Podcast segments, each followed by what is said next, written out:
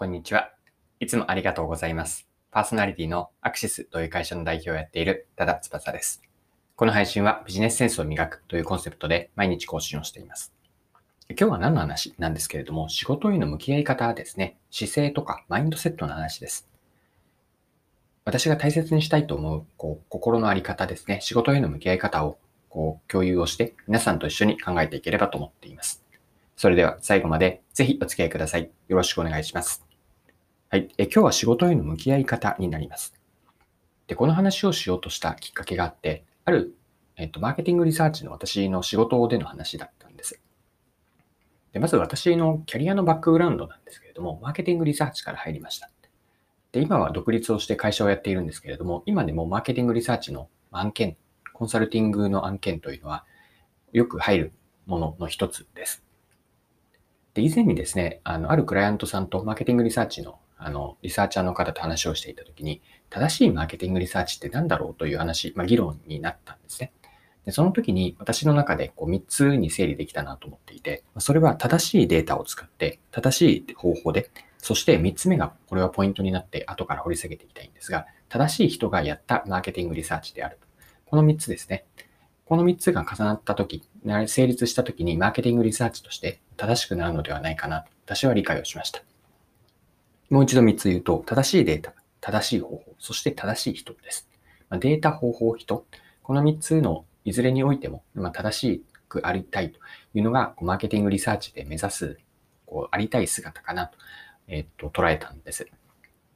で、今の話ですね、データ、方法、人、これはマーケティングリサーチだけではなくて、ビジネス一般に転用できる、まあ、一般化できるなとも思いました。具体的には、正しいリソースを使って、正しいプロセスを経て、働く人の姿勢が正しくあるべき。これが経営とか、まあ、事業、ビジネスでの本当に根幹になる考え方として、まあ、リソース、プロセス、人、いずれにおいても正しくありたいというのはビジネスへの一般化です。で、ちょっと補足しておくと、え正しいリソースというのは、例えば商品であれば作る材料ですかね。で、プロセスというのは業務オペレーションとか、あるいは各それぞれの業務の手順になります。で、さっき少し触れたように、この3つの中で今日さらに掘り下げていきたいのが、3つ目のこう正しい人とか、もっと解像度を上げると、心のあり方、姿勢なんですね。マーケティングリサーチで当てはめれば、リサーチャーとしての姿勢、マインドセットですし、ビジネス全般に当てはめれば、経営者とか、事業責任を統括している方、あるいは各個々人のビジネスパーソンの心のあり方と見ることができるんです。でちょっと話をあの展開して広げていきたいんですが、あの、偶話で3人のレンガ職人という話、皆さんご存知でしょうか？これはある旅人がいて、そこに3人のレンガ職人がいたんですね。で、旅人がそれぞれのレンガ職人に今何をしているんですか？と尋ねました。でその答えが三者三様だったんです。で、順番に言うと、1人目の答えは、これはもう見ればわかるだろうと。レンガを積んでいるんだと答えました。2人目の答えは、レンガを積む仕事をして働いてお金を稼いで家族を養うために今レンガを積んでいると答えました。で3人目の答えは、今自分がやっているのは、これから歴史に残る偉大な大聖堂を建てている。そのためにのレンガ作り、レンガをこう作っているんだと答えたんです。まあ、このように一見すると全くやっている仕事というのは同じレンガを積んでいることだったんですが、1人目 ,1 人目はそのままレンガを積んでいる。2人目はお金を稼ぐため。そして3人目は偉大な大聖堂を作っているんだ。こんな風に答えたんです。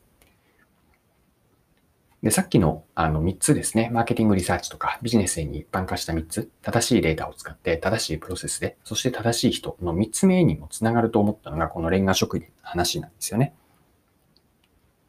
マーケティングリサーチに今のレンガ職人の答えをそのままこう当てはめてみると、リサーチャーとしてじゃあ何をしているんだって聞かれたときに、1人目の答えというのは、これは見ればわかるだろうと。マーケティングリサーチをしていて、まデータを集計して分析をしてレポートを作っているんだという、まあそのまんまのことを答えるのが1人目の答えですかね。じゃあ2人目の答えは何かというと、自分のこのリサーチの仕事で売り上げを作っている。売り上げを稼いで、さっきのレンガ職人は家族を養うと言いましたが、会社のためにお金を入れているんだ。まあそんな風に答えるかもしれません。じゃあ3つ目の答えはどうなるでしょうかマーケティング、えっと、マーケティングリサーチに